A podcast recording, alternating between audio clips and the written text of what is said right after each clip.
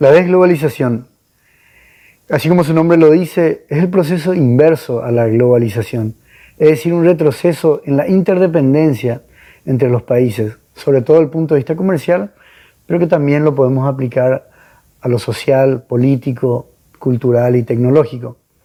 La pandemia ha generado una disrupción importante en la economía globalizada, es decir, la ha cuestionado fuertemente cómo esta economía globalizada venía haciendo las cosas.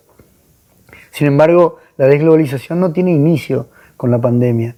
Podríamos decir que comienza con tres momentos importantes que surgieron en esta década. La crisis financiera del 2008 produjo una fuerte ola de desempleo creando movimientos nacionalistas antiglobalizados. El segundo momento importante se da cuando comienza la guerra comercial entre Estados Unidos y China, que ha puesto un freno en la economía mundial y que ha hecho que los bloques tengan que reorganizarse, afectando la oferta, la demanda y por ende los precios.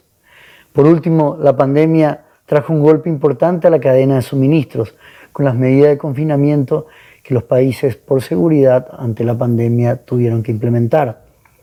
La pandemia de esta manera resaltó la vulnerabilidad de esta interdependencia que el comercio internacional traía consigo.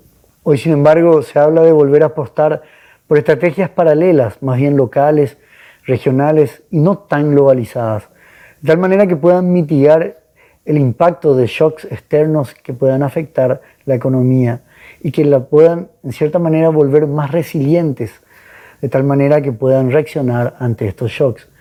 Esto abre a su vez nuevos escenarios con montones de oportunidades y desafíos. Esperemos que también nuestro país se vuelva un jugador clave en este nuevo escenario.